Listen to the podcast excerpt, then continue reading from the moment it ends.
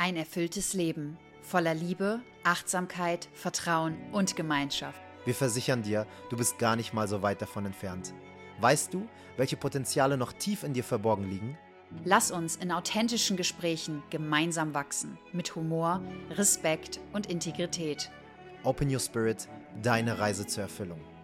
Hallo und herzlich willkommen zu einer weiteren Open Your Spirit, deine Reise zur Erfüllung Podcast-Episode.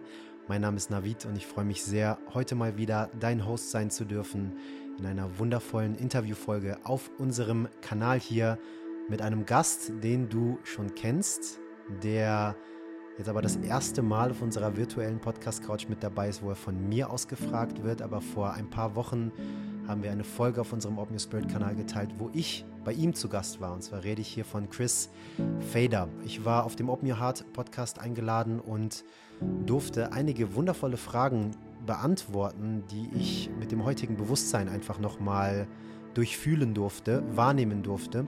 Und das Ganze ist auch in Resonanz gegangen mit den Fragen, die ich derzeit speziell über Social Media erhalte. Denn über die letzten Jahre sind einige neue Leute mit an Bord bei Open Your Spirit, die uns verfolgen, die das vielleicht auch so ein bisschen feiern, was hier geteilt wird, sich den Vibe abholen, inspirierter durchs Leben gehen, Begeisterungsfähigkeit dadurch sammeln können, um mehr ins Machen zu kommen, Entscheidungen zu treffen, kreativ zu sein und, und, und, und, und. Und die Leute, die gerade neu mit dabei sind, die kennen vielleicht auch noch nicht meine oder auch Lisas Geschichte.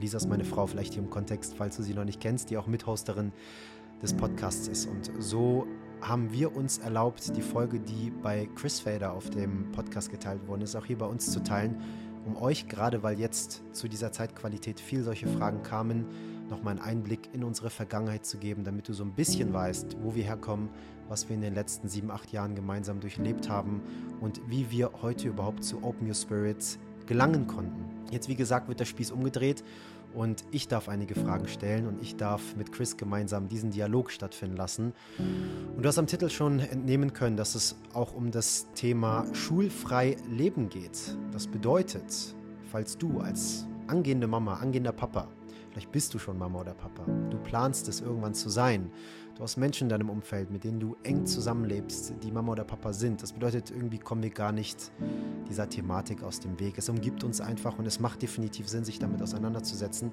Also falls du Interesse verspürst, dann ist diese Folge definitiv für dich von Relevanz. Speziell, wenn du auch für dich merkst, dass so wie Schule heute praktiziert und angeboten wird, das nicht mehr mit deinem Herzen resoniert und dass du kein 100% gutes Gefühl verspürst, wenn du dein Kind heute in eine normale staatliche Schule schickst, weil du vielleicht das Gefühl hast, dass die Dinge, die uns dort beigebracht werden, nicht dauerhaft von Nutzen sind, weil es vielleicht eher nur ein Auswendiglernen ist. Chris nennt unter anderem eine Zahl, und zwar er sagt, dass wir 90 Prozent der Dinge, die wir tatsächlich in der Schule beigebracht bekommen haben, heute nicht mehr wissen und man weiß es auch, aber es wird trotzdem weiterhin gehandhabt. Was hängt tatsächlich hinter dieser ganzen Schulthematik? Sollen wir wirklich auf ein freies, selbstbestimmtes Leben vorbereitet werden? Oder ist das nur Programm? Und wenn es nur Programm ist und wir dadurch nur kontrollierbar gemacht werden, wie kommen wir da raus? Wie können wir ein Leben leben, wo wir die Verantwortung für unsere Kinder tragen und dazu beitragen, dass sie vielleicht schon durch ein harmonisches Leben, Zusammenleben mit anderen Menschen, mit den Eltern, mit der Familie von selbst lernen und tatsächlich die Dinge lernen, die für sie von Relevanz sind, damit sie in der Zukunft ein Erwachsenenleben leben können, was vielleicht sogar lebenswürdiger ist als ein Leben, nachdem wir mehrere Jahre Schule für uns erlebt haben. Chris hat heute unfassbar geile, exklusive Einblicke mit hineingebracht, wie er Menschen coacht und auch Eltern unter anderem begleitet, in dieses schulfreie Leben zu gelangen, mit welchen Glaubenssätzen man konfrontiert wird und wie man sich strikt an die eigenen Werte halten kann, überhaupt erstmal die eigenen Werte herausfinden kann, um dort mit viel mehr Mühelosigkeit und Leichtigkeit diesen Prozess für sich zu durchleben, speziell wenn auch Widerstand mit in diesen Prozess hineinfließen wird. Widerstand von Familie, von Umfeld, von System und so weiter und so fort. Für mich eine super inspirierende Folge. Ich habe mega viel mitgenommen. Ihr wisst, unsere Kleine ist jetzt einige Monate alt und Schule wird in ein paar Jahren definitiv auch ein Thema sein. Und deswegen sind Menschen wie Chris Fader hier bei uns im Podcast zu Gast immer wieder eine geile Inspiration. Neue Perspektiven wurden eröffnet und jetzt darf das Ganze integriert werden. Ich wünsche dir ganz viel Spaß in den nächsten Minuten mit Chris Fader.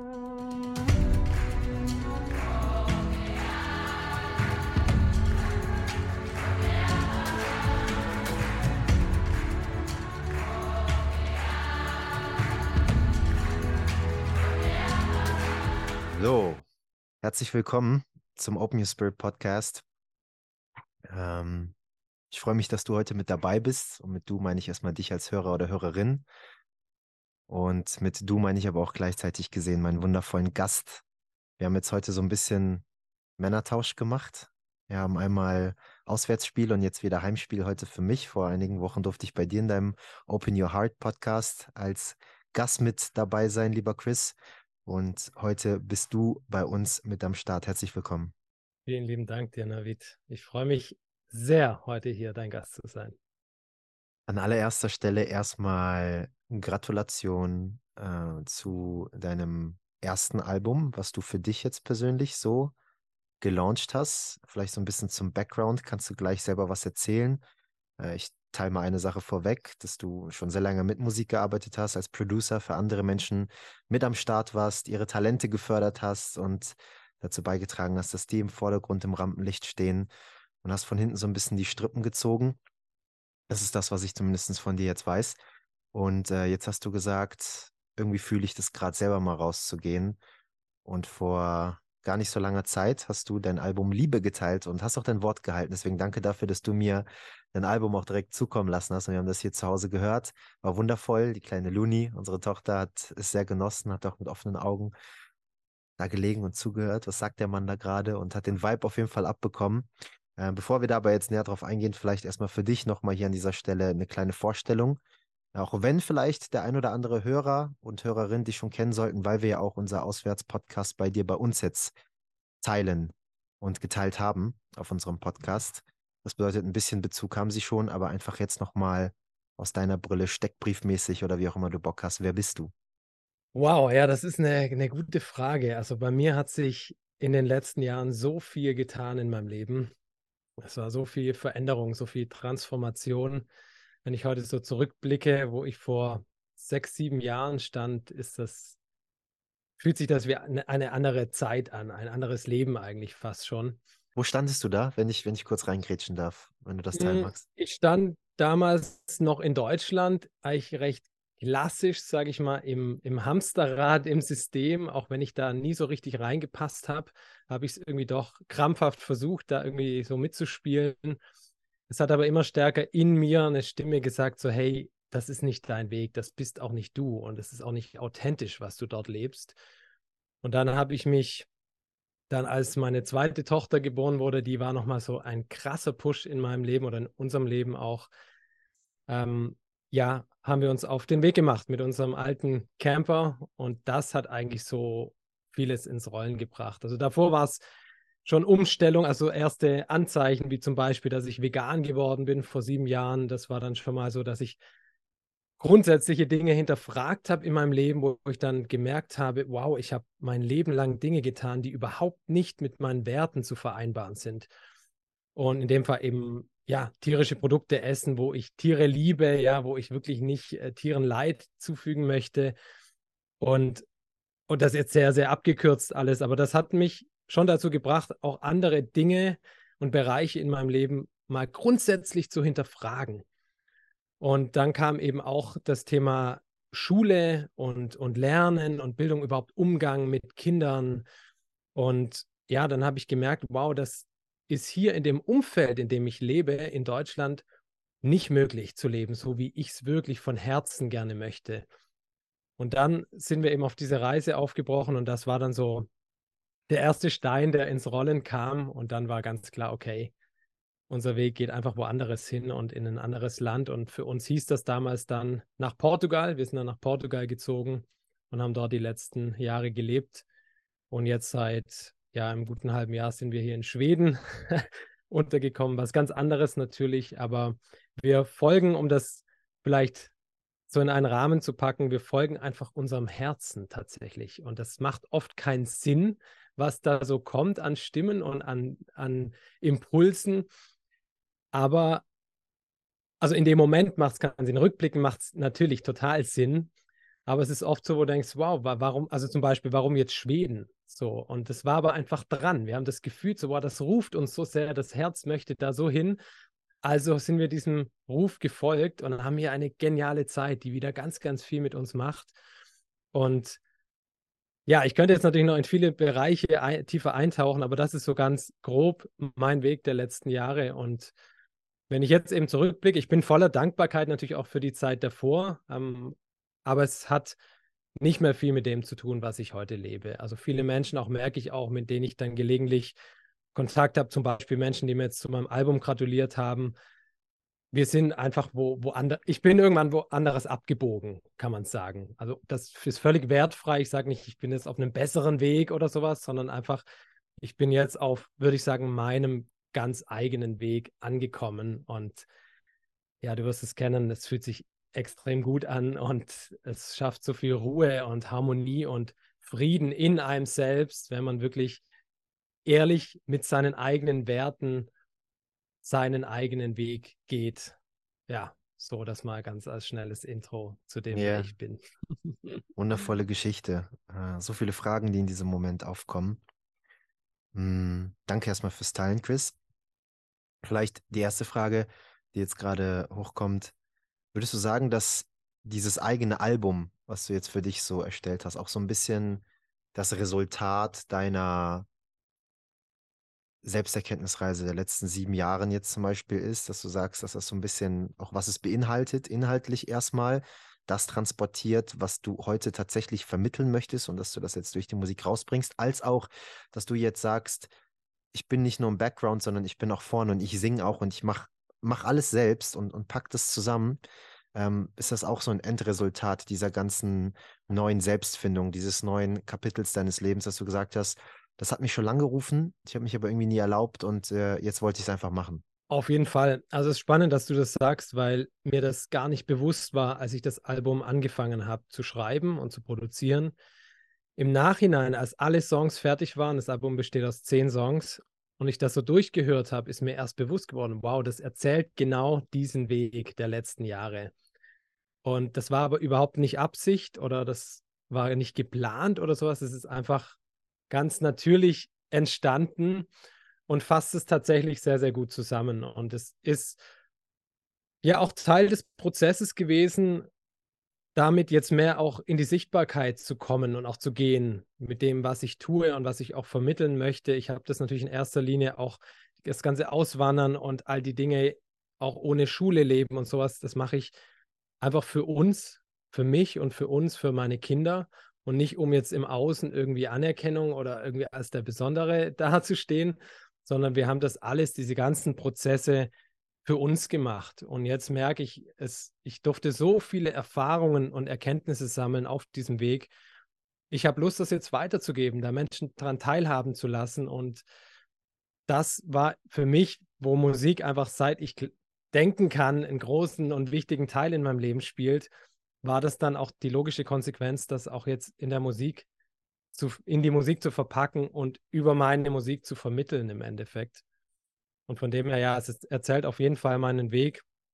Und der Podcast, ja, auch mein eigener Podcast, wo du ja vor kurzem zu Gast warst, hat da ganz viel bewirkt, auch in die Sichtbarkeit zu kommen. Das war mir auch nicht so klar, dass das so schnell so wächst und dass ich so schnell so sichtbar werde auch.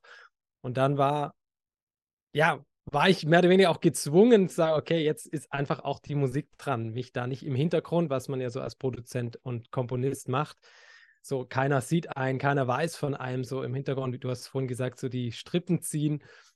Und da war es jetzt einfach auch überfällig, tatsächlich zu sagen, nee, ich zeige mich jetzt auch mit der ganz eigenen Musik und auch, was eine große Challenge erstmal oder eine, einen gewissen Mut brauchte bei mir, auch mit der eigenen Stimme mich zu zeigen.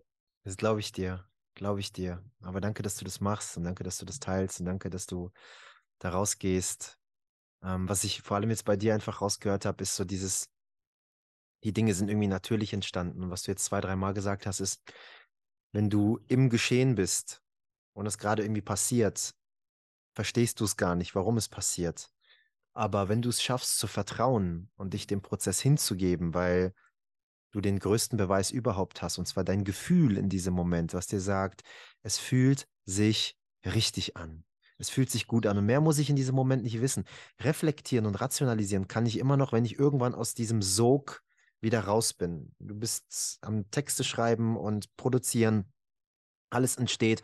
Und dann ist es auf einmal fertig und du kommst raus aus diesem intuitiven Prozess und schaust von außen drauf rational, Verhältnis ich und du und kannst dann auf einmal erkennen, was ist eigentlich gerade passiert. Und dafür ist der Verstand ja auch am Ende des Tages da, genau diese Reflexionen im Leben zu ermöglichen und nicht irgendwie der Führer zu sein, der dich die ganze Zeit durch dein Leben zwingt und dir sagt, ähm, lauf von A nach B und tu dies und jenes. Deswegen finde ich das richtig schön, dass du deine Prozesse, egal ob das dein Podcast war, die Musik war, der Auswanderungsprozess war, immer als ähm, etwas beschrieben hast, was du in diesem Moment nicht verstanden hast, aber mit Mut und dem dazugehörigen Urvertrauen, ähm, was damit verbunden ist, dich einfach treiben lassen hast. Und dann warst du in Portugal und dann bist du nach Schweden, wo meine Stimme zum Beispiel sagt, was will der Typ in Schweden?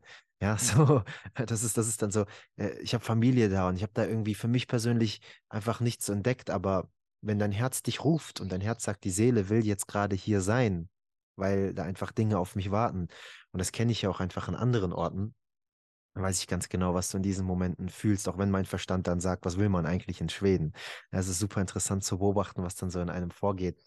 Ähm, vielleicht bevor wir nochmal so äh, ein bisschen mehr auch über das ähm, Leben ohne Schule sprechen, was du jetzt schon ein paar Mal angedeutet hast, was auch unter anderem unser Hauptthema für diesen heutigen Podcast ist, ähm, was mich auch brennend interessiert, weil wir natürlich jetzt auch eine Tochter haben und auch viele Leute da draußen. Wir hatten unter anderem schon André Stern auch mal hier mit zu Gast, der auch mit uns so ein bisschen darüber gesprochen hat und äh, einige Vibes in diese Richtung geteilt hat. Aber ich habe gemerkt, er wollte mal nicht so viele Lösungsansätze mitgeben, sondern natürlich auch den Hörern und Hörerinnen eher selbst den Raum geben, was zu finden und für sich zu entdecken und nicht irgendwelche Schablonen zu übernehmen. Aber dazu kommen wir gleich. Vielleicht noch mal kurz so vor Augen zu halten. Du hast gesagt, vor sieben Jahren war ich der Chris, der voll im Hamsterrad gefangen war. Und heute würde ich mich als jemand beschreiben, der das eben nicht ist. Magst du einmal so eine kleine Gegenüberlegung ähm, darbieten? Der Chris von vor sieben Jahren, was hat er gemacht? Wie hat er gedacht? Äh, etc. etc. Seine Partnerschaft gesehen, vielleicht so ein bisschen Beruf, Partnerschaft, Familie, diese Säulen mal kurz durchgehen, Finanzen und dann dasselbe nochmal mit dem Chris von heute. Das würde mich sehr interessieren im Vergleich. Ja, der Chris von damals, ehrlicherweise habe ich nicht mehr so wirklich einen Zugriff dazu. Das ist, wirkt wirklich so weit weg für mich. Aber um auf deine Frage versuchen zu antworten, ja, ich war jemand, der schon sehr versucht hat, einfach diesen gesellschaftlichen Strukturen und Erwartungen zu entsprechen, ja, die man halt von außen auferlegt bekommt. Du hast dies zu tun, du brauchst einen Job, du brauchst genug Geld, du brauchst diesen jenes. Ähm, ich habe da aber, wie gesagt, noch nie so richtig reingepasst und habe deswegen schon auch versucht, im Rahmen der Möglichkeiten, und die sind halt sehr begrenzt in diesem Konstrukt, so mein Ding zu machen. Ich habe mich deswegen auch direkt selbstständig gemacht. Ich wollte immer, ich, mir war klar, ich will nie angestellt sein und sowas.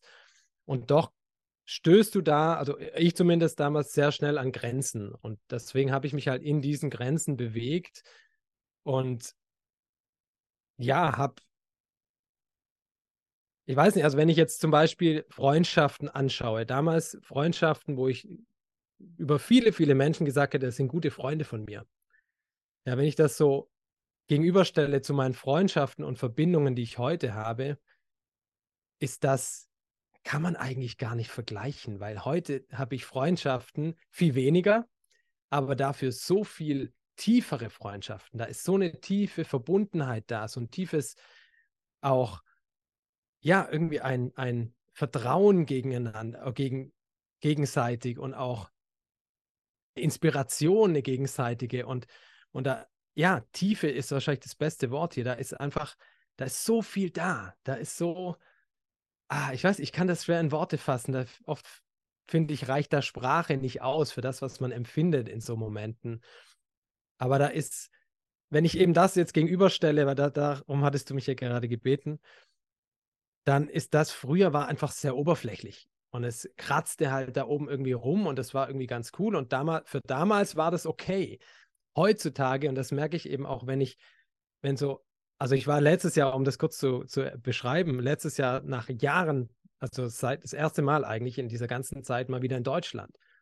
Und dann habe ich natürlich auch alte Freunde getroffen und ich habe einfach gemerkt, wow, das, das, also mir gibt das nichts mehr. Und das ist nicht irgendwie abwertend gegenüber diesen Menschen gemeint, gar nicht, sondern ich merke einfach für mich, mir fehlt ganz, ganz viel in dieser Verbindung. weil es eben an der Oberfläche kratzt und, und mich das total langweilt. Ja, ich möchte aus so einer Begegnung rausgehen und denken, wow, das hat mich inspiriert und ich habe viel zum Nachdenken und ich fühle eine Energie in mir und ich fühle mich irgendwie gestärkt. Und da war es eigentlich genau umgekehrt. Ich habe mich total müde gefühlt, gelangweilt und irgendwie meine Energie ist auf 10% runtergeschossen. Und, und das ist, kannst du eigentlich auf alle Bereiche so übertragen in, in meinem Leben. Ob das die Partnerschaft ist, ob das mein Familienleben ist, ob das mein berufliches Leben ist.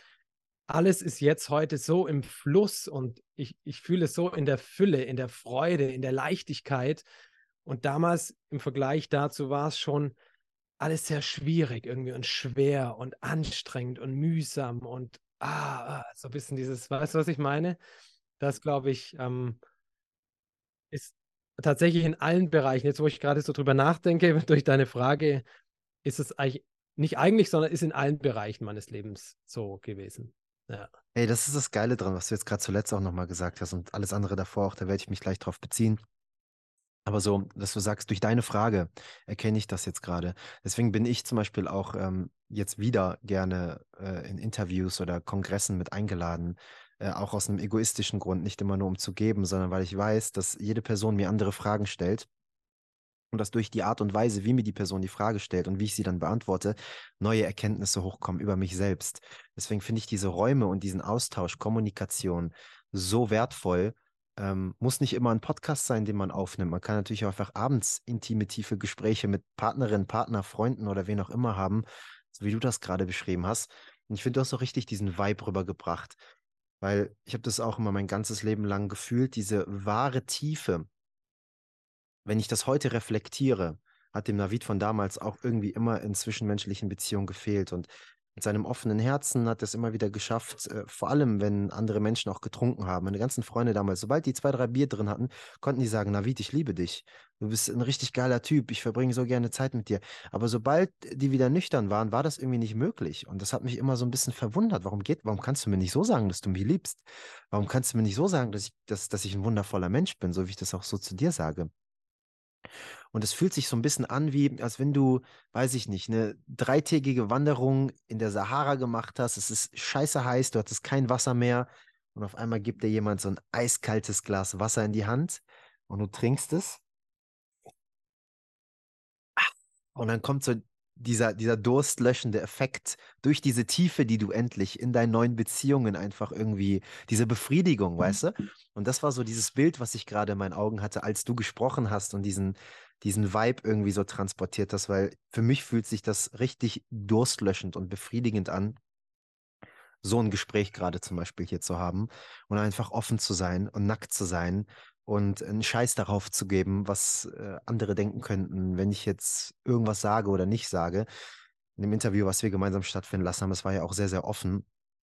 Da habe ich auch viel erzählt und so machen wir das auch immer wieder im Podcast. Und das finde ich ähm, einfach ähm, für mich auch super befriedigend. Deswegen kann ich es absolut nachempfinden, was du gerade sagst. Es ist nicht besser, es ist nicht schlechter im Allgemeinen, aber für dich persönlich einfach gerade deutlich angenehmer und befriedigender.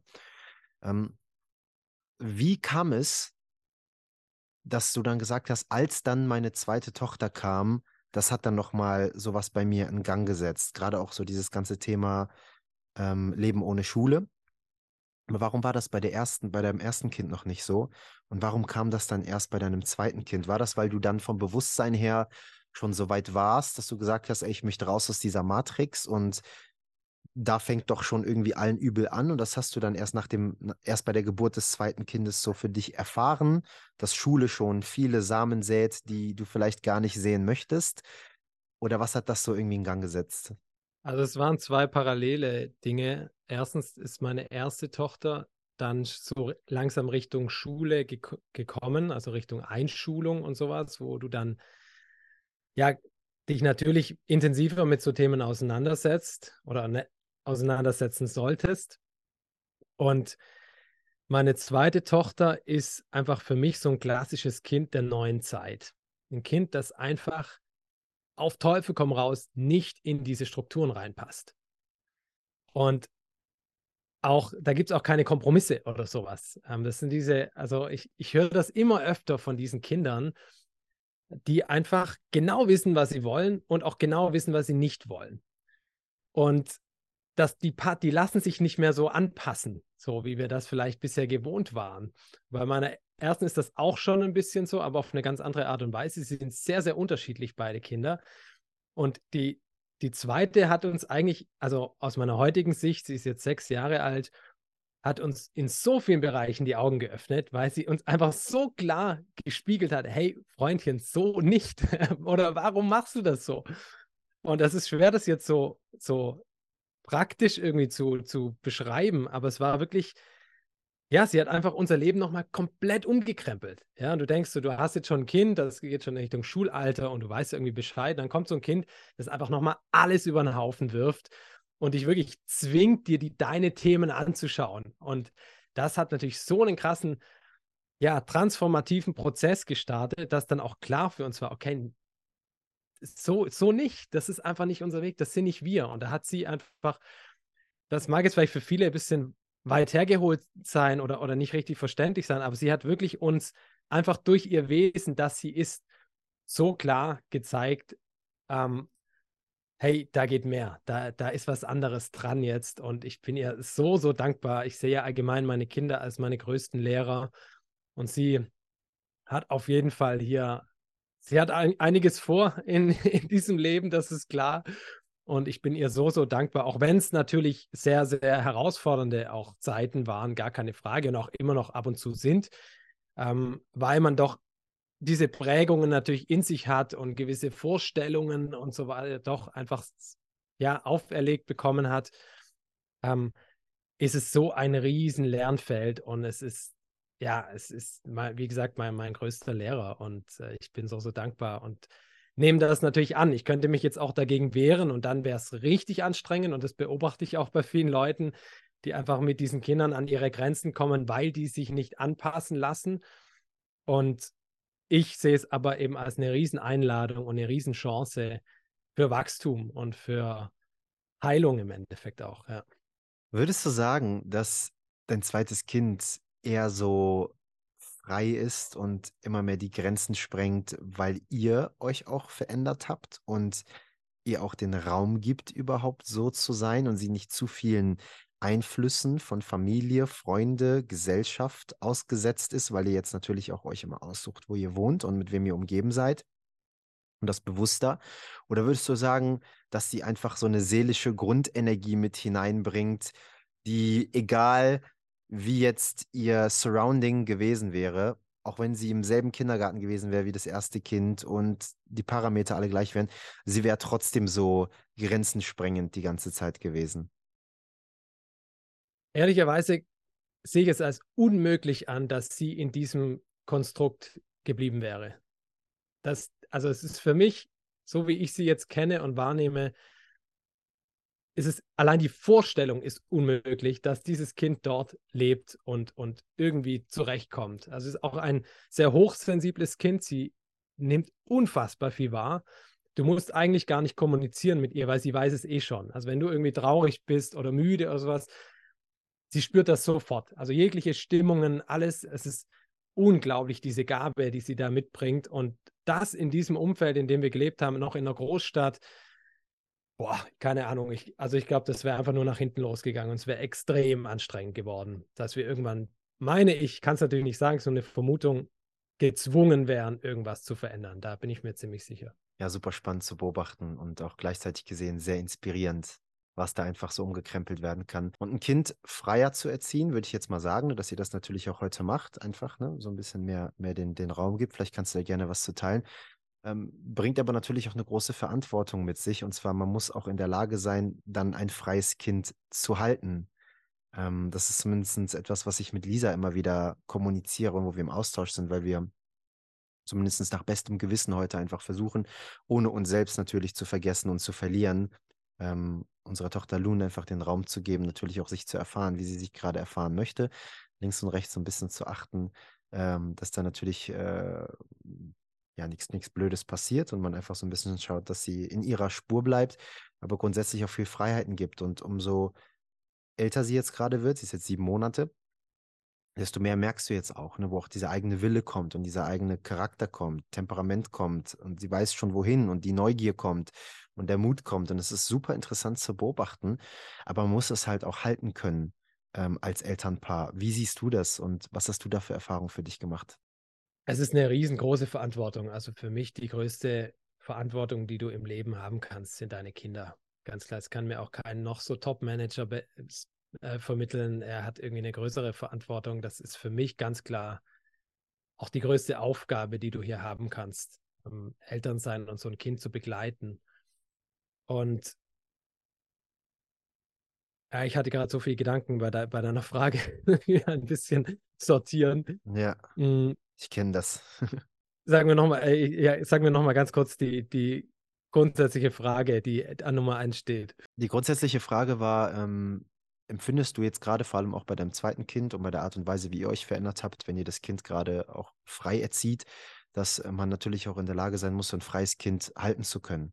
Ne, weil es natürlich, ähm, wie du gerade schon gesagt hast, ganz andere Attribute mit an den Tag bringt und sie ganz anders auslebt und ähm, eine ganz andere Anpassungsfähigkeit hat, viel mehr wahrnimmt vielleicht von Eltern durch diese Gabe, die meiner Meinung nach eigentlich jeder Mensch besitzen kann, diese Hochsensibilität auf dieser feinstofflichen Ebene, wenn man halt einfach äh, den Raum bekommt, sie auch auszuleben und Gefühle nicht als etwas Negatives zum Beispiel deklariert bekommt. Und wie du das einfach für dich äh, in deinem Elternsein heute wahrnimmst mit deinen zwei Kids. Also es ist, ist eine große Aufgabe, so einen Weg zu gehen. Ich denke aber nur aus der, dem Grund, weil wir anders geprägt sind. Also das ist eigentlich die, also auch Eltern, ich begleite ja jetzt Eltern auch und Familien in ein Leben ohne Schule.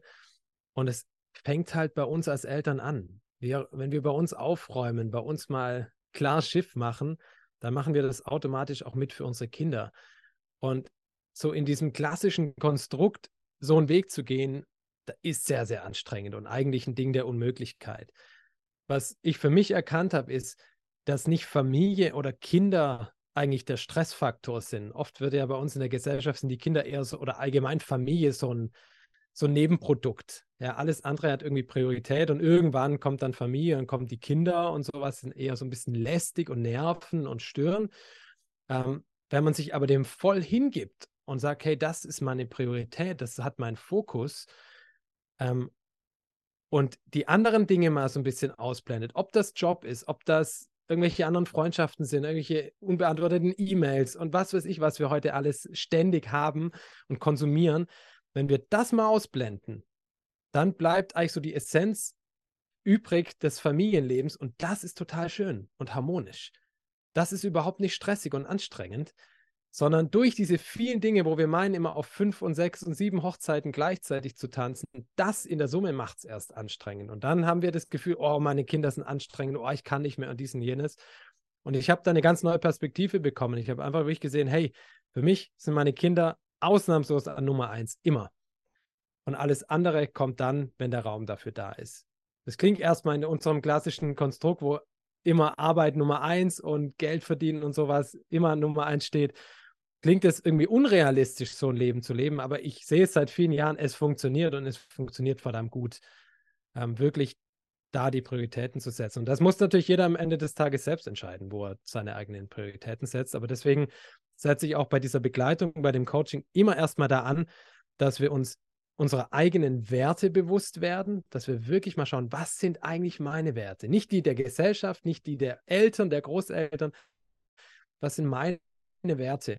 Und wenn ich mir meiner Werte bewusst bin, dann sind eigentlich auch automatisch meine Prioritäten klar. Und wenn ich dann entscheiden muss oder handeln muss und mich auf meine Werte, meine eigenen Werte beziehe, dann ist alles klar. Dann gibt es auch kein Zögern, da gibt es keine Unsicherheiten mehr. Und das ist das, was ich lebe. Ich weiß ganz klar um meine Werte und nach denen handle ich. Und nach denen entscheide ich auch. Und das ist auch egal, ob außenrum keiner das versteht und nachvollziehen kann. Also das empfinde ich auch als authentisch. Ja, wenn du wirklich nach deinen Werten lebst, dann, dann ist in jede, jede Entscheidung, jede Handlung ist dann klar, wenn du dich auf die Werte beziehst. Und das schafft unglaublich viel Harmonie, natürlich erstmal in dir und somit natürlich dann im zweiten Schritt auch im Außen. Auch für die Kinder ist das dann ganz klar. Das schafft einen unglaublich schönen, harmonischen, friedlichen Raum.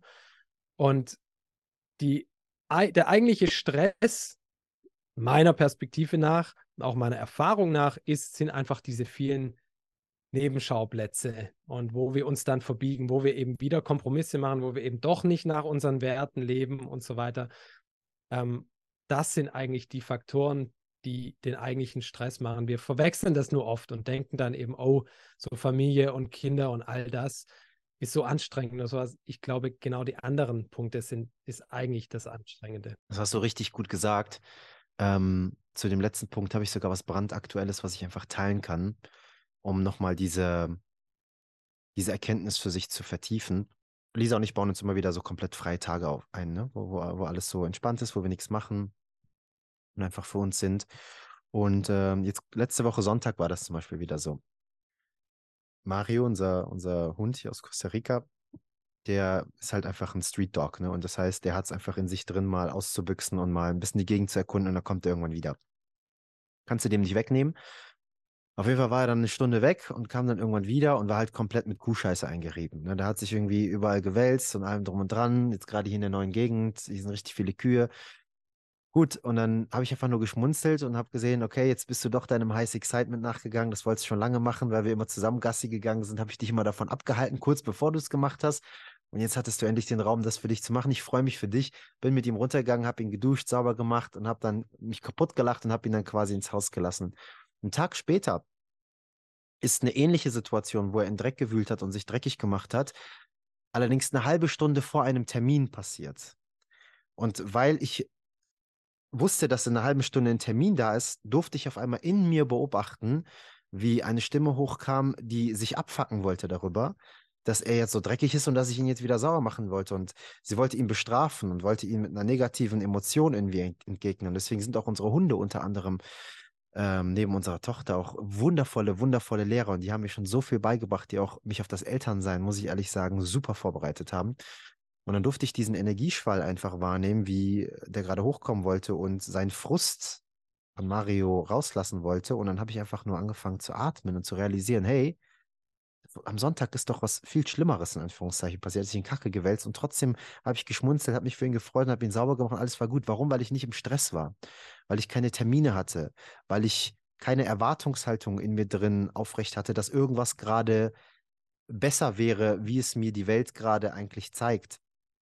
Und dadurch fehlt absolut die Hingabe und dadurch entsteht dieser Widerstand, den du am Anfang auch schon mal beschrieben hast, der dann am Ende des Tages Leid kreiert. Also was ich immer wieder für mich feststellen kann, ist, dass Termine und Zeitdruck, vor allem Termine und Zeitdruck bei Dingen, die du nicht gerne machst, aber auch bei Dingen, die du gerne machst, wenn du nicht weißt, wie du mit diesen Terminen umzugehen hast, sehr viel Stress und Leid und Widerstand in einem kreieren können, sodass du das, was es eigentlich zu genießen gibt, Familie, Verbindung, ne? und dieses Expandieren dieser Liebe von innen nach außen, bedingungslos, das zu genießen, wahrzunehmen, dass das eben von diesem ganzen Machen, Machen, Machen und diesem Antrieb natürlich auch absolut zerstört wird. Aber jetzt kommt natürlich auch direkt die erste Person und die grätscht rein und sagt, Chris, ja, sehe ich, auswandern und das und meinen Werten treu bleiben. Aber was ist mit Geld? Das ist ja immer so der, der Endgegner. Ja, was ist mit Geld? Äh, wie machst du das dann für dich, wenn du jetzt sagst, gut, ich fühle mich hier in Deutschland nicht wohl und ich muss jetzt hier raus, will meinen Kindern gerecht werden, das hat absolute Priorität. Hey, ich habe aber keine Kohle gerade auszuwandern und irgendwie mir einen Van zu holen und damit irgendwie durch die Welt zu reisen. Ähm, wie mache ich das dann? Und was sagst du solchen Leuten? Weil das ist ja immer die erste Argumentationsstruktur, die kommt. Auf jeden Fall. Ich, ich möchte noch ganz kurz was ergänzen zu deiner superschönen Geschichte mit Mario. Hm. Die, die Werte, ja, also zum Beispiel mein Wert ist ganz klar, meine Kinder sind dann Nummer eins, ausnahmslos, bedingungslos. Und ich beobachte oft, das würden viele auch unterschreiben, sagen, ja, bei mir auch, meine Kinder sind das Wichtigste. Aber wenn es dann drauf ankommt, dann ist zum Beispiel ein Termin dran, aber mein Kind braucht mich. Ja, schon zählen die Werte auf einmal nicht mehr, weil es ist auf einmal der Termin wichtiger. Also hätte, hätte, hätten mich meine Kinder jetzt gebraucht in dieser Zeit, wo wir jetzt diesen Termin gemacht hätten, ich hätte dir abgesagt. Ganz klar. Ja, weil das meine Werte sind. Klar, ich mache das sehr gerne. Ich habe mich sehr gefreut jetzt auf unser Gespräch. Aber hätten mich meine Kinder jetzt gebraucht oder meine Familie, ist für, da zögere ich keine Sekunde. Ist für mich völlig klar. Ich habe neulich mal, kommen wir zum Thema Geld gleich, einen sehr lukrativen Auftrag abgelehnt weil ich gemerkt habe, es würde mich so, so einfordern und ich würde so viel Zeit damit verbringen und noch mit Reisen hier und da. Das passt nicht zu meinen Werten jetzt im Moment. Ja, meine Familie braucht mich gerade so sehr, meine Kinder brauchen mich. Ja, das ist dann, das meine ich, auch wirklich radikal nach seinen eigenen Werten leben und auch zu entscheiden. Und das geht eben oft einher, dass wir auch Kinder einfach als so ein bisschen so ein Objekt behandeln. Das so ein Objekt, das hat zu funktionieren, das hat so zu passen, wie wir uns das vorstellen. Und ich habe jetzt einen Termin, also hat das Kind gefälligst zu funktionieren und brav zu sein und was auch immer. Ist es aber nicht. Es ist kein Objekt, es ist ein eigenes, vollständiges Wesen. Und ich, zumindest ist das meine, meine Überzeugung auch meine Art und Weise, wie ich diese Rolle als Vater nehme, nämlich nehme sie sehr, sehr ernst und sage, ich bin jetzt für meine Kinder da. Meine Kinder sind jetzt Kinder. Und ich kann nicht in 20 Jahren sagen, so jetzt Kinder habe ich Zeit, jetzt habe ich irgendwie genug Geld äh, verdient, jetzt kann ich mich mit äh, euch widmen. Da sind die äh, sonst wo in der Welt unterwegs, sondern für mich war klar, meine Kinder sind jetzt klein und ich möchte jetzt jeden Moment genießen und ich möchte nicht in 20, 30 Jahren zurückblicken und denken, oh shit, wo war ich die Kindheit hin von meinen Kindern? Wo war ich da eigentlich? Ja. Das bringt mich natürlich direkt zum nächsten Punkt. Als wir nach Portugal gegangen sind, also zu deiner Frage des Geldes, ähm, ich hatte ein Tonstudio, Musikstudio in, in Deutschland und das war ich gerade endlich nach über einem Jahr bauen, war das fertig, als ich dann gemerkt habe, wow, okay, jetzt habe ich ein Studio, ein großer Traum von mir, es ändert sich aber eigentlich nichts in meinem Leben. Ja, diese innere Leere, die ich irgendwie hatte, dieser große Wunsch auch nach einem anderen Leben war unverändert da. Und ich bin, wir sind dann nach Portugal gezogen. Wir hatten keinerlei Rücklagen. Wir hatten, ich, die einzige Sicherheit, die ich hatte aus beruflicher Sicht, war, dass ich meine Arbeit im Studio nicht mehr machen kann, dass ich all die Aufträge, die ich im Studio habe, nicht mehr machen kann. Das war meine einzige Sicherheit, die ich hatte. Was ich aber habe, ist ein ganz tiefes, grundlegendes Vertrauen dass für mich immer gut gesorgt sein wird, dass ich immer Wege finden werde, wenn es Probleme gibt. Und genau das hat sich bestätigt. Ich bin nach Portugal gegangen und noch auf dem Weg nach Portugal, ich glaube, ich bin gerade äh, über die Grenze nach Frankreich gefahren, habe ich einen ersten Auftrag bekommen für eine ziemlich umfangreiche Produktion und eine Komposition für einen Film. Ähm, hatte so mein nötigstes Equipment dabei und habe das dann kaum als ich in Portugal war, war das erste, was ich gemacht habe, mich dieser Komposition gewidmet. Also war das erste Income da. Es hätte auch nicht sein können, wäre ich jetzt im Misstrauen gewesen, oh, und in der Angst, oh und so weiter, wäre ich niemals losgegangen auf diesen Weg. Es gibt immer Gründe warum und Ängste, warum du was nicht machen kannst. Ich habe in mir wirklich dieses große Vertrauen und ich glaube, das habe ich durch ein sehr, sehr schönes Elternhaus mitbekommen, von meinen Eltern immer vermittelt bekommen, die einfach sagen, mach dein Ding. Ähm, und das trägt mich eigentlich jeden Tag durch mein Leben. Und deswegen weiß ich auch aus finanzieller Sicht, ich werde immer, immer Lösungen finden. Ganz klar. Und es gibt, ich glaube, heute, es war noch nie so leicht, Geld zu verdienen wie heute. Ganz ehrlich. Es ist egal, wo du bist auf diesem Planeten. Und in Portugal, was ich Angebote hatte, von Café in irgendeinem Surfshop, äh, so ein Fotograf wollte mich irgendwie für, als Model haben und was weiß ich was. Ja, also es kam es wären dauernd neue Möglichkeiten da gewesen, um irgendwie Geld zu verdienen. Ähm, also von dem her steckt da ja auch eine Angst drunter, indem wir sagen, oh Gott, ich kann das nicht, weil äh, Geld und so weiter, sehe ich anders. Ähm, und wir haben gleichzeitig auch ja auf diese oder in diesem, diesem neuen Lebensstil viel, viel weniger Geld gebraucht. Ja, das möchte ich auch dazu sagen. Also wir haben einen Bruchteil von dem Geld gebraucht, was wir noch in Deutschland gebraucht haben. Ich weiß gar nicht, wir haben da schon sehr minimalistisch gelebt, aber es fragt mich heute so, für was haben wir da eigentlich alles immer Geld ausgegeben? Ja, und dann bist du halt, du kennst es jetzt in Costa Rica, du bist draußen in der Natur, am Strand, sonst wo, das, das kostet ja keinen Cent, ja, das, das Leben so zu leben und zu genießen. Gehst auf irgendeinen Bauernmarkt, kaufst für 5 Euro irgendwie zwei so Riesenpacken Obst und Gemüse ein. Also ja, das, da haben wir auch unsere Kosten sehr, sehr nach unten geschraubt. Und trotzdem auch da, ich bin überzeugt davon und dieses, diese, dieses Vertrauen habe ich in mir. Ich werde immer Lösungen und Wege finden, auch finanziell, äh, um irgendwie ein gutes, erfülltes Leben zu führen. Das hast du sehr schön beschrieben, ne? dieses Vertrauen, was einfach auch diese grundlegende Haltung und Energie überhaupt in einem kreiert, diese neuen Möglichkeiten äh, empfangen zu können. Und natürlich, klar, wenn du jetzt, weiß ich nicht, Bürokauffrau oder Bürokaufmann bist und ähm, dir die letzten Jahre nur Netflix reingezogen hast und keine Skills äh, dir angeeignet hast oder keine Potenziale entfacht hast und jetzt einfach so auswanderst, äh, dann natürlich ist es ein bisschen schwieriger, wenn dich jemand fragt, hey, kannst du kennen und du sagst, nee, habe ich noch nie gemacht oder hey, kannst du irgendwie modeln oder nee, habe ich noch nie gemacht oder was weiß ich. Aber man sagt ja auch nicht umsonst, dass Glück ist, wenn Vorbereitung auf Gelegenheit trifft. Also darf man sich auch so ein bisschen vorbereiten ne, auf diese jeweiligen Gelegenheiten, die einen erreichen können. Und weiß ich nicht, wenn du äh, immer ein gepflegtes Äußeres hast, dann hast du natürlich auch eine höhere Wahrscheinlichkeit, zum Beispiel einen Modelvertrag zu bekommen oder ein Angebot zu bekommen. Wenn du nebenbei früher viel gearbeitet hast und gekellnert hast und äh, socialisen konntest, mit Menschen gut im Austausch bist, dann ist natürlich auch die Wahrscheinlichkeit eher größer, dass du das auch ausstrahlst, dass dich jemand fragt, ja, du bist ein sozialer Mensch, hast ein super Lächeln, kannst gut kommunizieren, hast du nicht Bock bei uns im Café irgendwie mitzuwirken oder irgendwie sowas. Ne? Also es ist ja, äh, man, man, man darf ja nicht sagen, komm, ich kündige jetzt meinen Job und gehe raus und alles passiert irgendwie einfach so von selbst. Das kann man ja gerne machen. Kommen bestimmt auch interessante Sachen raus. Aber äh, meiner Meinung nach, äh, gerade wenn man auch Verantwortung hat für Kids, und die auch mit dabei sind, darf man auch so ein bisschen Vorbereitung stattfinden lassen und nicht Vorbereitung im Sinne von, und das fand ich sehr schön, was du am Anfang gesagt hast, habe ich auch vor zwei, drei Tagen etwas auf Instagram geteilt. Es darf sich nicht mühevoll anfühlen. Anstrengung darf ein Teil des Lebens sein. Ja, den inneren Schweinehund manchmal überwinden. Denn hinter Anstrengung steckt ja auch immer Passion.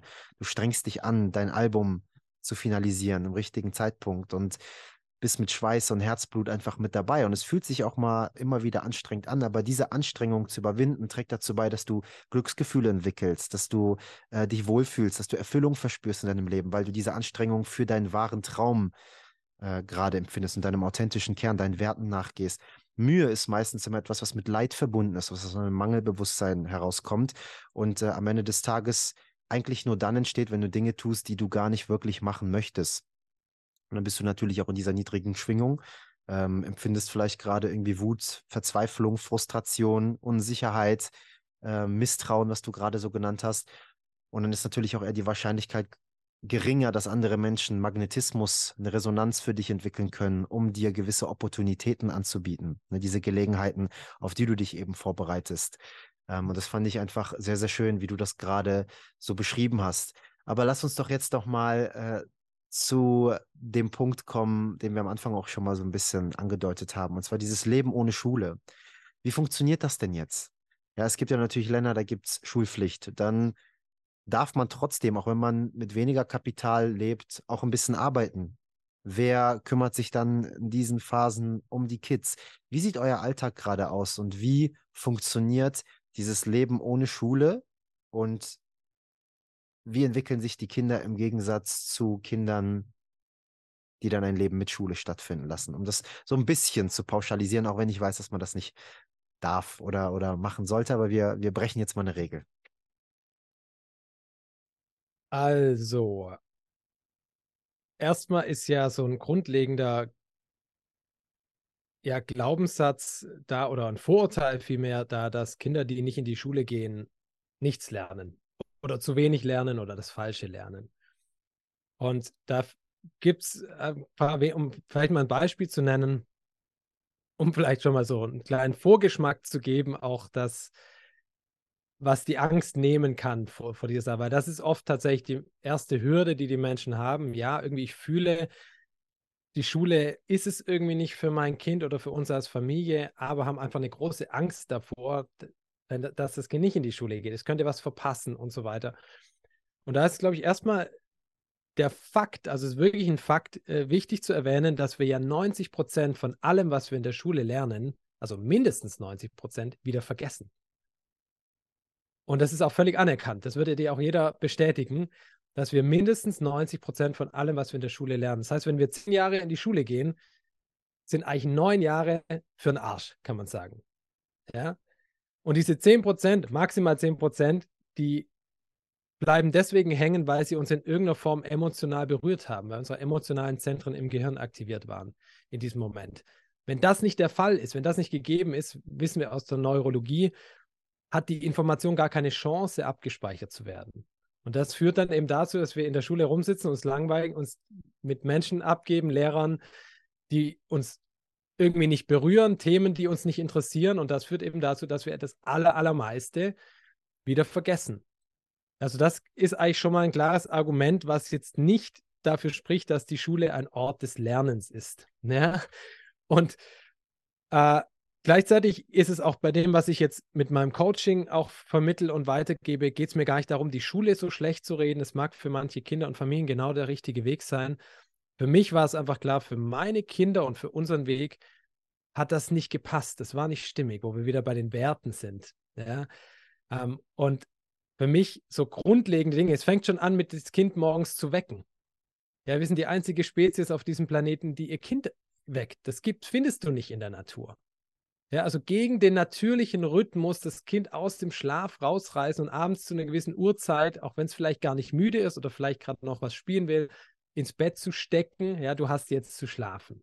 Das sind so Kleinigkeiten und die fallen bei uns in unserem Alltag, weil du nach dem Alltag gefragt hast, komplett weg. Meine Kinder zum Beispiel gehen ins Bett, wenn sie müde sind. Da gibt es keinen Stress, da gibt es keinen Streit.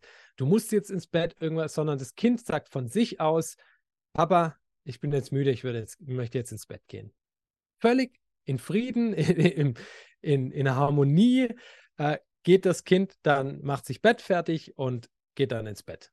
Natürlich zusammen und wir lesen noch eine Geschichte, gibt so gewisse ähm, Rituale, die auch ganz wichtig sind auf, auf, für Kinder. Also die ähm, bilden einfach eine gewisse Struktur auch in so einem Alter. Und die ist schon wichtig. Ich da, war immer lange so gegen Strukturen, weil es für mich immer Strukturen waren, in die ich hineingezwungen wurde.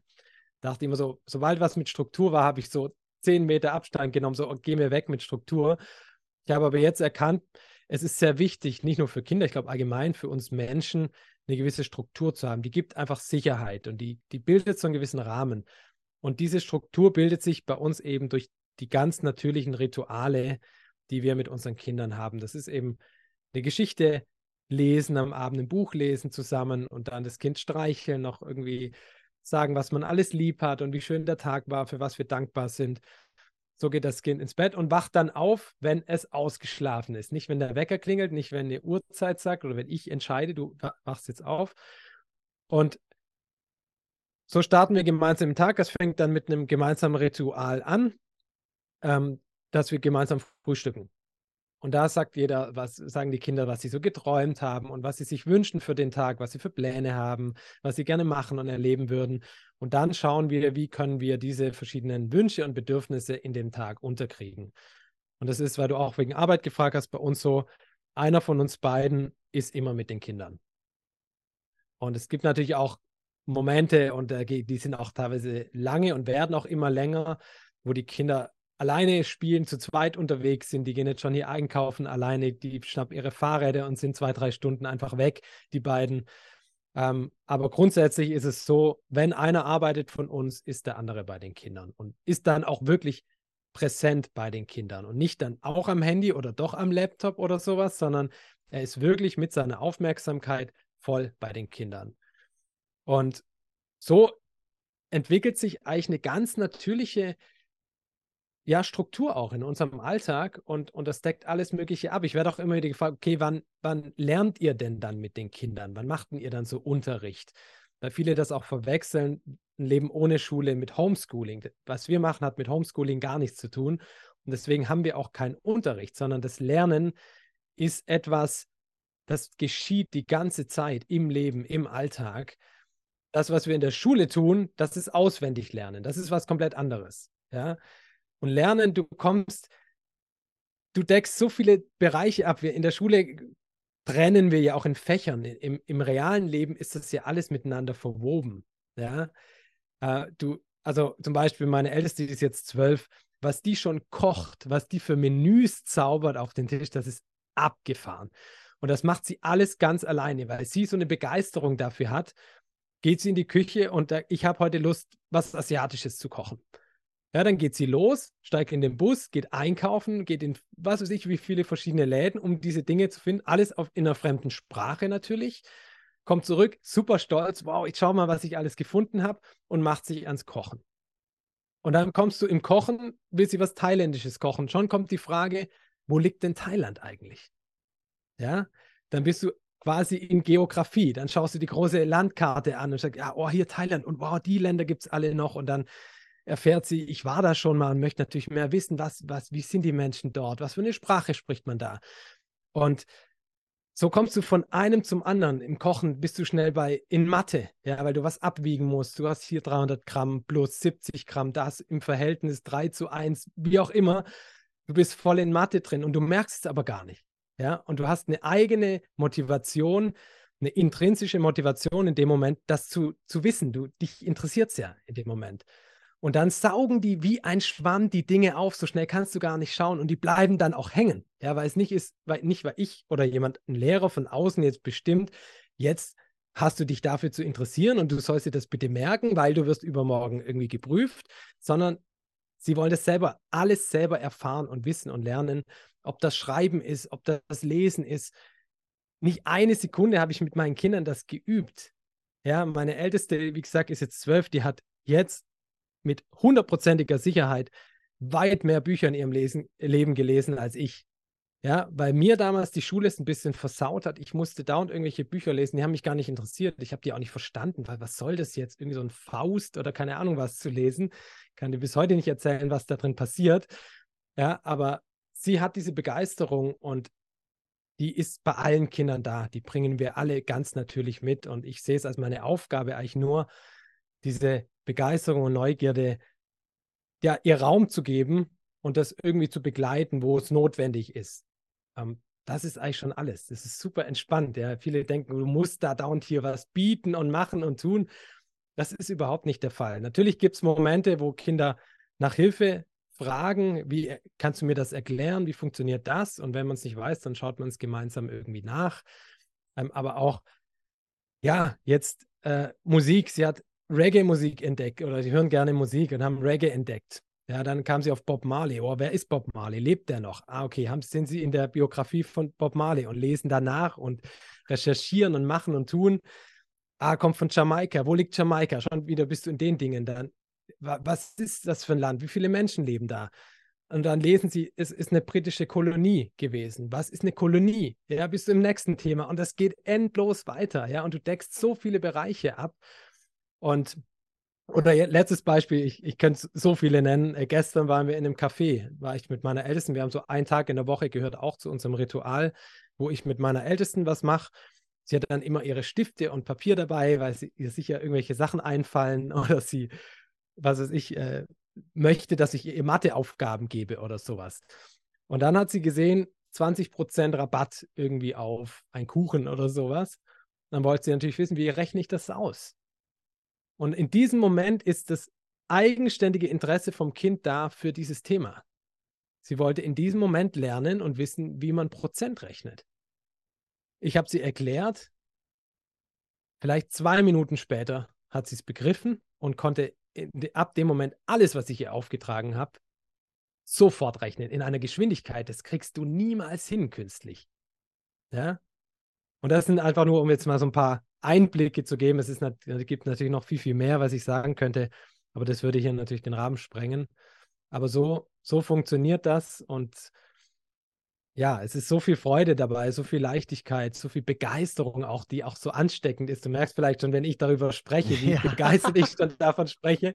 Ähm, es macht so viel Spaß einfach und es ist so schön, das zu sehen, was die Kinder alles mitbringen. Die wissen in so vielen, so viel mehr als ich, wo ich mich wirklich jeden Tag frage, hey, woher weißt du das jetzt eigentlich schon wieder? Wo hast du denn das wieder aufgeschnappt? Und das ist einfach, ja, es ist wunderschön und deswegen fühle ich mich da gerade so gerufen, das einfach jetzt auch noch mehr rauszugeben und es ist sicherlich nicht für jeden was, möchte ich dazu sagen, ganz klar. Ähm, aber ich, ja, ich habe jetzt in diesen Jahren so so viel schöne Erlebnisse und Erkenntnisse sammeln dürfen auf diesem Weg. Und, und jeden Tag bestätigen mir meine Kinder, wie schön dieser Weg ist. Und ich höre jeden Tag jetzt gerade hier, ich habe hier so einen kleinen Snack-Ding noch von meiner Kleinen bekommen. Die hat mir noch klein, falls ich Hunger bekomme jetzt in dem Gespräch, hat sie mir noch so ein bisschen was, irgendwie hier Tofu und was weiß ich, was da alles drin ist, äh, zusammengestellt. Und hat dann, als sie hier raussieht, noch gesagt, ah, Papa, weißt du was? Und ich sage, nee, was denn? Ich bin so glücklich. Und dann ging sie weg. Wow. Und das höre ich jeden Tag. Ja, die sagen mir, Papa oder Mama, ich bin das glücklichste Kind auf der ganzen Welt. Und wenn dir das die Kinder sagen, was, was willst du mehr? Also was, ja, weißt du? Das ist schon, ja, also, okay, jetzt mache ich mal einen Punkt. ah, das ist wundervoll. Dankeschön, dass du uns mit dieser Welle mit dir surfen lassen hast und dein Surfboard mit uns geteilt hast. Äh, klar, äh, das ist ja das Schöne daran, ne? Ähm, das habe ich schon mal in einigen Podcasts gesagt. Einer meiner Mentoren hat mir, die ersten Dinge, die er mir beigebracht hat damals, war Emotions are human technology. Das heißt, wir können hier ähm, 9, 10, 11.000 Kilometer voneinander entfernt sitzen und hinter einem Computer sein. Aber in dem Moment, wo du deine Begeisterungsfähigkeit hier mit in den Raum bringst und eine Resonanz entsteht, weil ich mein Herz offen halte oder auch der Hörer oder die Hörerin, dann wirbelt das halt viel auf, ne? Und dann gibt es auch Inspiration und dann gibt es auch Energie und auch Mut, ne? weil man sieht, okay, da gibt es andere Menschen, die gehen diesen Weg und die machen das und denen geht's gut und die Kinder feedbacken das und das ist so genial. Was glaubst du, würden wir in einer Welt leben, in den nächsten Ich will gar nicht so lang sagen, ich wollte erst mal 20 Jahre sagen, aber das ändert ja auch automatisch die Eltern, wenn sie auf diese Art und Weise mit den Kids umgehen. In den nächsten fünf Jahren, wenn alle Eltern auf dieser Welt jetzt auf diese Art und Weise mit ihren Kindern umgehen, gibt es da irgendwas, was Chris Fader sich schon so visualisiert hat? Oder bist du gerade einfach nur mittendrin und absolut im Vertrauen und weißt gar nicht, warum du dieser Sehnsucht nachgehst und das Ganze teils? Klar, du kriegst täglich das Feedback wenn deine Kinder sagen, die sind glücklich und sich erfahren und strahlen und leben und lebendig sind und du auch, dass es natürlich auch Kraft gibt. Aber gibt es da nochmal so ein großes Ganzes und so, so, so eine große Vision dahinter? Ich möchte gerne die Welt verändern, denn ich stelle mir vor, dass irgendwann die Menschen so miteinander agieren und so zusammengreifen und oder lässt du es einfach gerade passieren und bist einfach auf dieser persönlichen menschlichen, emotionalen Schwingung unterwegs und reizt einfach die Welle und bist im Vertrauen, dass das, was passiert, sowieso passieren wird. Ja, schon. Ich, ich bin da bei zweiterem auf jeden Fall. Hm, ich denke, wenn wir die Welt verändern möchten, auch ja, ich wünsche mir eine, eine schönere, friedlichere und glücklichere Welt, gar keine Frage. Aber ich denke, es fängt immer bei uns selbst an. Und zu schauen, was, was kann ich jetzt in diesem Moment tun? Ja, wo kann ich wirken? Und ich glaube, viele haben dann so erstmal dieses große Bild, was auch irgendwo wichtig ist, ähm, und denken also, oh Gott, da ist noch so viel zu tun, jetzt zum Beispiel beim Thema Schule, ja, und dass du dann in so eine Starre verfällst, in so eine Ohnmacht und dann im Endeffekt gar nichts tust. Und ich denke, wenn jeder bei sich anfangen würde, in seinem Rahmen, in seinem kleinen Kreis, egal wie klein der Schritt auch ist, was zu verändern, würden wir kollektiv so schnell so viele Schritte nach vorne machen. Und das ist eigentlich so mein Fokus. Ich schaue einfach, wo kann ich wirken? Und das ist jetzt hier in dem Fall mit meinen Kindern, mit meiner Familie. Und ich merke ja schon jetzt, wie das nach außen wirkt, wie andere Familien das inspirierend finden und fragen. Und ähm, wie gesagt, es jetzt sogar so weit führt, hätte ich mir vor wenigen Jahren nicht im Traum hätte ich daran gedacht, dass ich jetzt Menschen begleite und coache, ähm, auch auf diesem Weg. Niemals. War auch nie meine Absicht. Aber jetzt merke ich einfach, diese vielen Erfahrungen, die ich da sammeln durfte, ich habe Lust, es weiterzugeben und da Menschen an der Hand zu nehmen. Also schon wirkt das ja viel größer und diese Menschen machen vielleicht, ja, wirken dann wiederum auf andere und so ist es ja dann so eine Kettenreaktion. Und ich denke, je mehr Kinder auf die Art und Weise groß werden dürfen und wirklich auch in ihrer, in ihrer Kraft sein dürfen, an sich selbst glauben, ihre Potenziale entfalten dürfen, das ist genial, was da kommen wird. Also ich, ich, ich bin so zuversichtlich, was, was unsere Erde angeht, was, was die Menschheit angeht, auch wenn es oft vielleicht gerade, ähm, je nachdem, wo man natürlich den Fokus hinrichtet, aber vielleicht nach dem Gegenteil aussehen mag. Ich glaube im Hintergrund, oder ich weiß es auch, jetzt um gerade bei dem Thema Schule zu bleiben, ich weiß, was im Hintergrund schon alles im Gange ist. Und das ist, das, das ist enorm. Also es ist krass, was da schon angelegt ist, was da schon rollt und es ist auch nicht mehr aufzuhalten. Das ist vielleicht irgendwie bremsbar, aber es ist nicht mehr stoppbar, ganz klar. Und, und deswegen bin ich da voller Zuversicht und ich habe einfach nur Lust, da meinen Teil zu beizutragen. Und deswegen spüre ich jetzt auch mehr da den, den, den Ruf in die Sichtbarkeit zu kommen. Und ich glaube, da möchte ich nur je, alle Menschen zu einladen, auch einfach mit ihrer Passion, mit dem, was sie im Herzen haben, rauszugehen und sich zu zeigen. Und dann, ja, bekommt das Ganze auch eine ganz andere Dynamik. Ja, was ich jetzt auch gerade nochmal für so ein Bild hatte, Chris, danke fürs Teilen, war, dass wenn wir unsere Kinder auf diese Art und Weise erziehen und selber auch so umgehen, dass wir wieder viel mehr Kreativität auf dieser Welt haben werden. Weil da kommt ja, glaube ich, so der nächste Bullet Point, der sehr schnell emporsteigt. Und zwar, wenn meine Kinder nicht zur Schule gehen und kein Zeugnis haben und kein offizielles Zertifikat des Systems haben, dass die was wert sind und was können, wie kriegen sie dann einen Job? Ja. Aber wenn du jetzt zum Beispiel Musiker bist, musst du nicht unbedingt Musik studiert haben, um gute Musik zu machen und Menschen zu erreichen. Wenn du Künstler bist und malst, Bildhauer bist, musst du nicht unbedingt Kunst studiert haben, weil es da einfach um deine Fähigkeiten geht. Wenn du Sänger bist, Sängerin bist, wenn du Tänzer bist, Tänzerin bist, ähm, oder was auch immer du für dich einfach findest. Also viel mehr wieder Kreativität würde kommen. Und da gibt es, glaube ich, auch genug Wege, um Geld zu verdienen und äh, mit Menschen in Verbindung zu kommen. Ob du an der Straße für andere Menschen Musik machst und zwei, dreimal die Woche irgendwo in irgendeiner Großstadt unterwegs bist und dir den Vibe einfach abholst und Spaß hast und ein bisschen was in deinen Hut geschmissen bekommst. Oder ob du von mir aus eine riesen Kunstgalerie dann irgendwann von selbst einfach entstehen lässt, weil Leute dich sehen und sehen, wow, du, das, was du da machst, ist genial, komm, ich will dich gerne darin unterstützen. So war es doch schon immer. Und so wirst auch immer bleiben. Die Leute denken, man, man muss immer so ein, so ein Lonely Wolf sein und alles irgendwie alleine auf die Beine stellen. Aber ey, du, du entfachst deine Potenziale und Talente und dann wirkt die Außenwelt auch automatisch auf dich und, und ne, die Resonanz entsteht, Magnetismus entsteht und man will dann wirken, so wie du das gerade gesagt hast. Ich will aus dem Gespräch rauskommen und inspiriert sein und Tiefe für mich erleben. Und, und, und dann entsteht alles von selbst. Dann, dann ist Energie da, die bewegt werden kann. Aber wenn du halt die ganze Zeit Dinge nachgehst, die du nicht gerne machst oder deine Kinder auf eine Art und Weise erziehst, wie du sie eigentlich nicht gerne erziehen wollen würdest, aber dir fehlt die Perspektive und deswegen hältst du an diesem einen Halm fest, was dir so vorgegeben wird, dann entwickelst du wieder Mühe im Leben und dann kommst du von der Inspiration, die das Gegenteil ist von der Erschöpfung, fällst du dann in die Erschöpfung und dann fehlt dir einfach abends absolut die Kraft, versteckte Potenziale und Talente zu entdecken, bis dann irgendwann die Stimme so laut wird, die dir sagt, ich habe keine Talente mitbekommen. Ich habe keine versteckten Potenziale. Ja, der, der kann so Gitarre spielen und so singen und so malen und, und so tanzen und sich so bewegen und das machen und so reden. Ähm, ja, bei mir wurde das nicht in die Wiege gelegt. Und das, was ich gerne einfach nochmal hier an dieser Stelle mitteilen möchte, um vielleicht auch nochmal diese Angst zu nehmen, jeder von uns hat irgendwelche Talente und Dinge mit in die Wiege gelegt bekommen. Ausnahmslos. Ausnahmslos. Man muss halt einfach nur wissen, wie man diese Potenziale entdeckt und wie man sie entfacht. Und deswegen finde ich so ein bisschen zu dem, was du anbietest, äh, Open Your Spirit ein wundervolles Pendant, ähm, weil wir da dann auch nochmal Menschen auf einer ganz anderen Ebene abholen. Das heißt, ähm, du räumst einfach so ein bisschen auch strukturell auf in der Familie, wertebasierend. Ähm, wie gehe ich raus? Wie bleibe ich mir selber treu? Und dann nochmal auf einer anderen Ebene zu schauen, welche Potenziale und Talente habe ich denn jetzt mitbekommen? Und wie kann ich die jetzt entfachen? Wie kann ich mit Mut rausgehen und sie fördern und fordern? Um äh, eine ganz neue Klarheit im Leben zu bekommen, eine ganz neue Lebenslust äh, zu bekommen und auch ein ganz neues Bild von mir selbst zu erhalten, zu verstehen, wer oder was bin ich wirklich?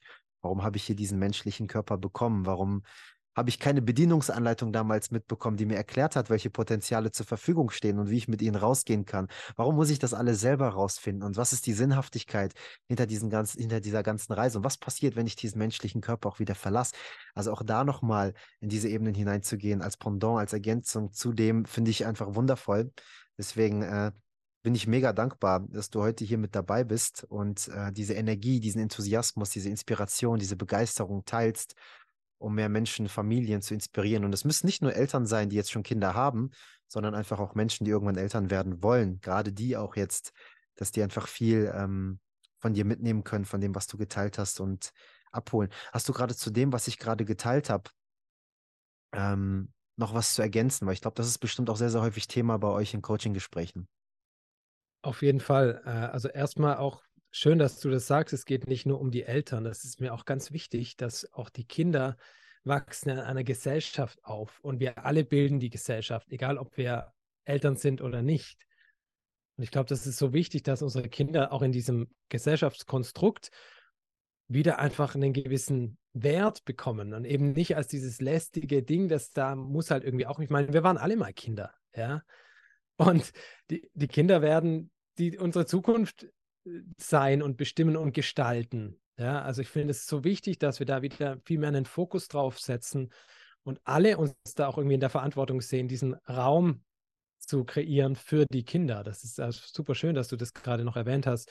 Und zu den anderen Punkten, äh, ja, auch die Potenziale. Ähm, also Gerald Hüther hat ja gesagt, er hat auch ein tolles Buch geschrieben, dass wir ja mit unendlich vielen Potenzialen auf die Welt kommen und sich dann die Potenziale herausbilden, die für unsere Umgebung wichtig sind. Wenn du jetzt im Dschungel in Costa Rica zur Welt kommst, dann kannst du sehr schnell auch als Kind zwischen hunderten verschiedenen Grüntönen unterscheiden, weil das dort wichtig ist. Das kann überlebenswichtig sein. Während das bei uns hier in Europa, das bildet sich nicht aus, das festigt sich nicht, das ist ein Potenzial, das sehr schnell dann verschwindet. Aber das, wir kommen mit unendlichen Möglichkeiten eigentlich zur Welt. Und das finde ich gibt einen ganz neuen Blick auf die Kinder, ja, wo wir immer sagen, die sind so unfertig und die sind noch nichts und so, ist es eigentlich genau umgekehrt. Wir sind eigentlich so ein bisschen das Übrigbleibsel von dem, was wir hätten werden können. Ja. Das ist erstmal so eine neue Perspektive, finde ich, die ein ganz neues Bild der Kinder erschafft. Und dann zu, der, zu den Ängsten, die natürlich auch immer wieder kommen, ähm, kam auch aus meiner eigenen Familie. Ähm, mein Bruder zum Beispiel hat gesagt, ich würde meinen Kindern die Zukunft verbauen durch unseren Weg ohne Schule.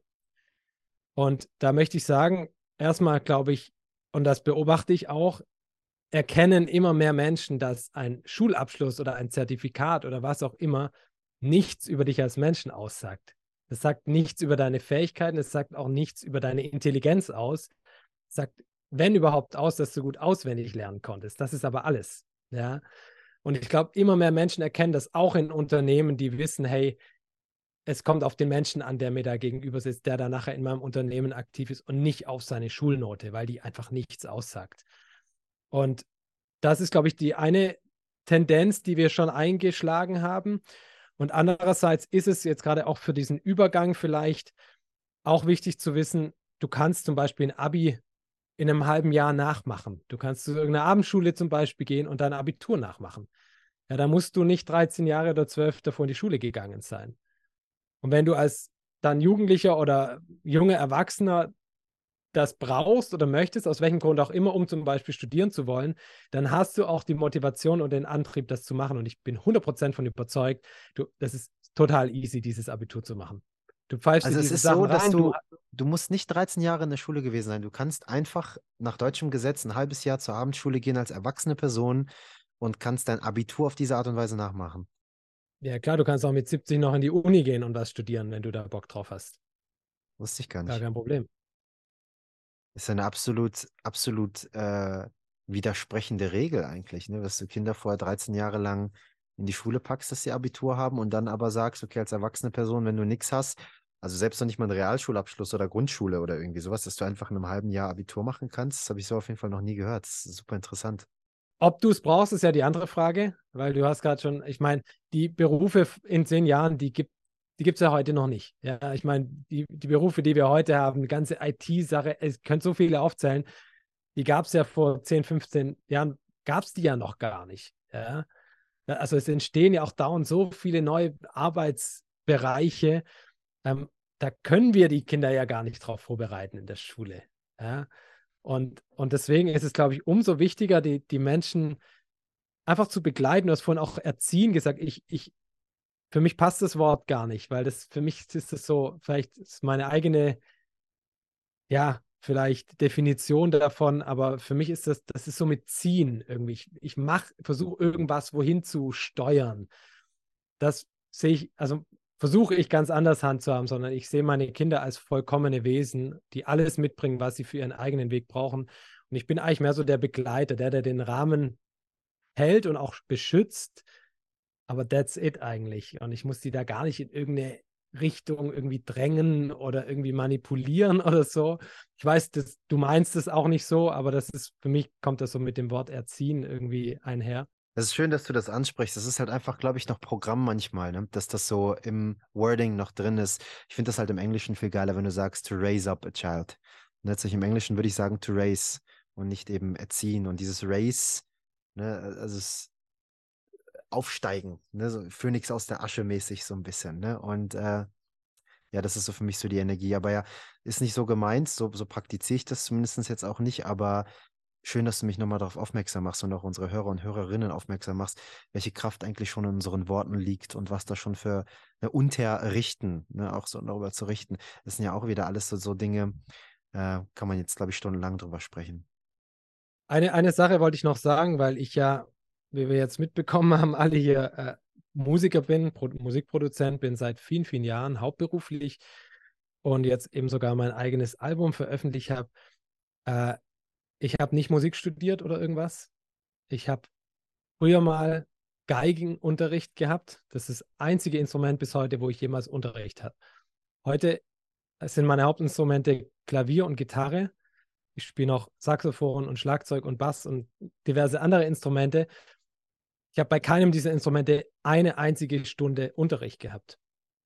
Also auch das ist irgendwie ein schöner Beweis vielleicht auch, ähm, wenn du eine Leidenschaft für was hast, eine Begeisterung für was hast, und ich habe zum Glück den Raum in meiner Familie bekommen, dem nachgehen zu können.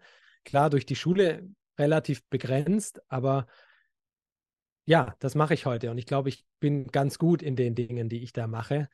Und äh, es ist überhaupt nicht notwendig gewesen, jetzt bei meinem Weg zumindest, ähm, da ins Studium zu haben oder nie jemand hat mich jemals nach meinem Abitur oder sowas gefragt. Also es war völlig bis jetzt in meinem Leben und ich bin mir ziemlich sicher, es bleibt auch so völlig unwichtig eigentlich. Ja, selbiges auch bei mir. Ich habe auch Grundschule und ähm, Abitur, dann studiert, fünfeinhalb Jahre Maschinenbau, neben meiner ganzen sportlichen Karriere, ähm, wo ich damals als Sportler, Leistungssportler unterwegs war, habe ich auch nie Ökotrophologie oder Sportwissenschaften oder irgendwie sowas studieren müssen und konnte trotzdem ohne Ernährungswissenschaften, Ausbildung und keine Ahnung was Menschen auf Ernährungsebene und Trainingsebene irgendwie begleiten, hatte keine Fitnesstrainer-Lizenzen, gar nichts. Und dann ging es ja mhm. weiter, haben wir ja im letzten Podcast schon drüber gesprochen, äh, auf geistiger Ebene, seelischer Ebene, weil das Leben lehrt ja schon die ganze Zeit. Und äh, in dem Moment, wo du einfach nur bereit bist zu empfangen, kannst du halt super viele Dinge weitergeben. Und was ich halt bei dir nochmal vielleicht zum Abschluss super cool finde, was du ganz am Anfang auch gesagt hast, ist, dass du ähm, für dich gewisse Prozesse in deinem Leben durchlaufen bist und irgendwann dann auf einmal diese Gap festgestellt hast zwischen einer großen Menschengruppe, ich nenne es jetzt einfach mal Mainstream, und dem Weg, den du gegangen bist. Der Bereicherung, die dir dieser Weg gegeben hat und der Need, der notwendig sein könnte von diesem Mainstream, wenn sie auch von dieser Bereicherung profitieren wollen. Und ich glaube, dass es super viele Menschen da draußen gibt, die schon einen gewissen Weg gegangen sind, der aber so selbstverständlich für sie geworden ist, weil er so normal geworden ist, dass sie gar nicht erkennen, welches Potenzial und welche Talente eigentlich dahinter verborgen sind, die sie mit anderen Menschen teilen können.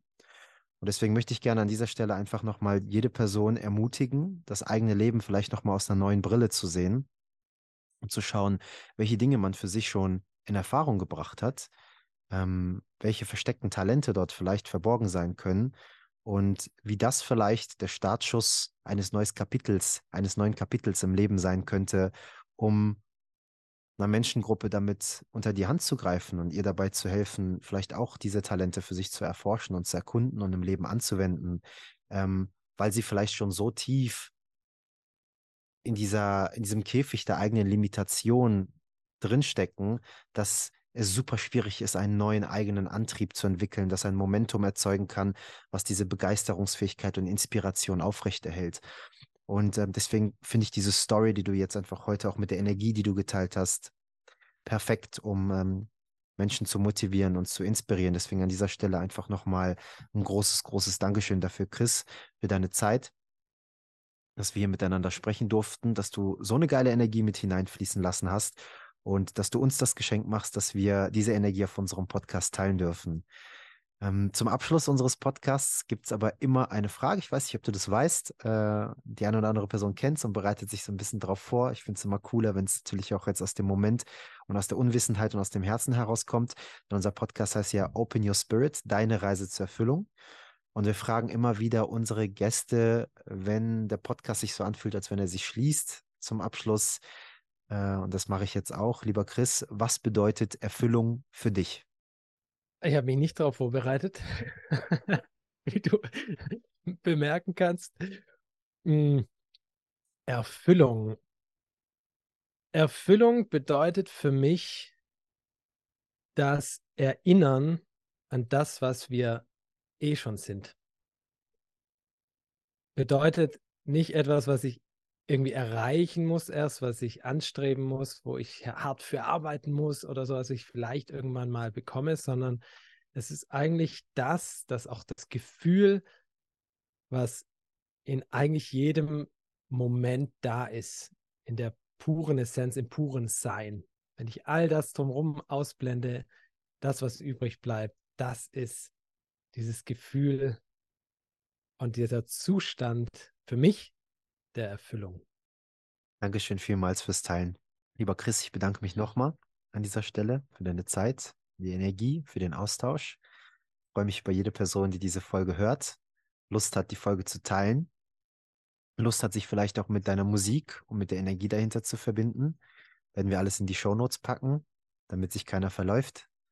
Und natürlich auch, falls es Menschen gibt, die sich für dein Coaching interessieren und äh, ein Leben ohne Schule mehr kennenlernen möchten und sich vielleicht auch da inspirieren und unterstützen lassen möchten, dann werden wir da auch alles hier unten hineinpacken, damit ähm, du mühelos erreicht werden kannst. Ich würde mich jetzt bei jedem Hörer und jeder Hörerin auch aus tiefstem Herzen bedanken, dass ihr bis hierhin mit dabei wart wünsche dir einen wundervollen Tag, einen wundervollen Abend, je nachdem, wann du diese Folge gehört hast. Und würde mich sehr freuen, wenn du eine ehrliche Sternebewertung bei uns da lässt, falls du gerade zwei Minuten Zeit hast. Ein Abo, damit du zukünftige Folgen nicht mehr verpasst. Und wie eben schon äh, erwähnt, falls die Folge mit dir in Resonanz gegangen ist, sie auch teilst, damit andere Menschen von dieser Energie profitieren können. Danke, dass es dich gibt und bis zum nächsten Mittwoch. Ciao.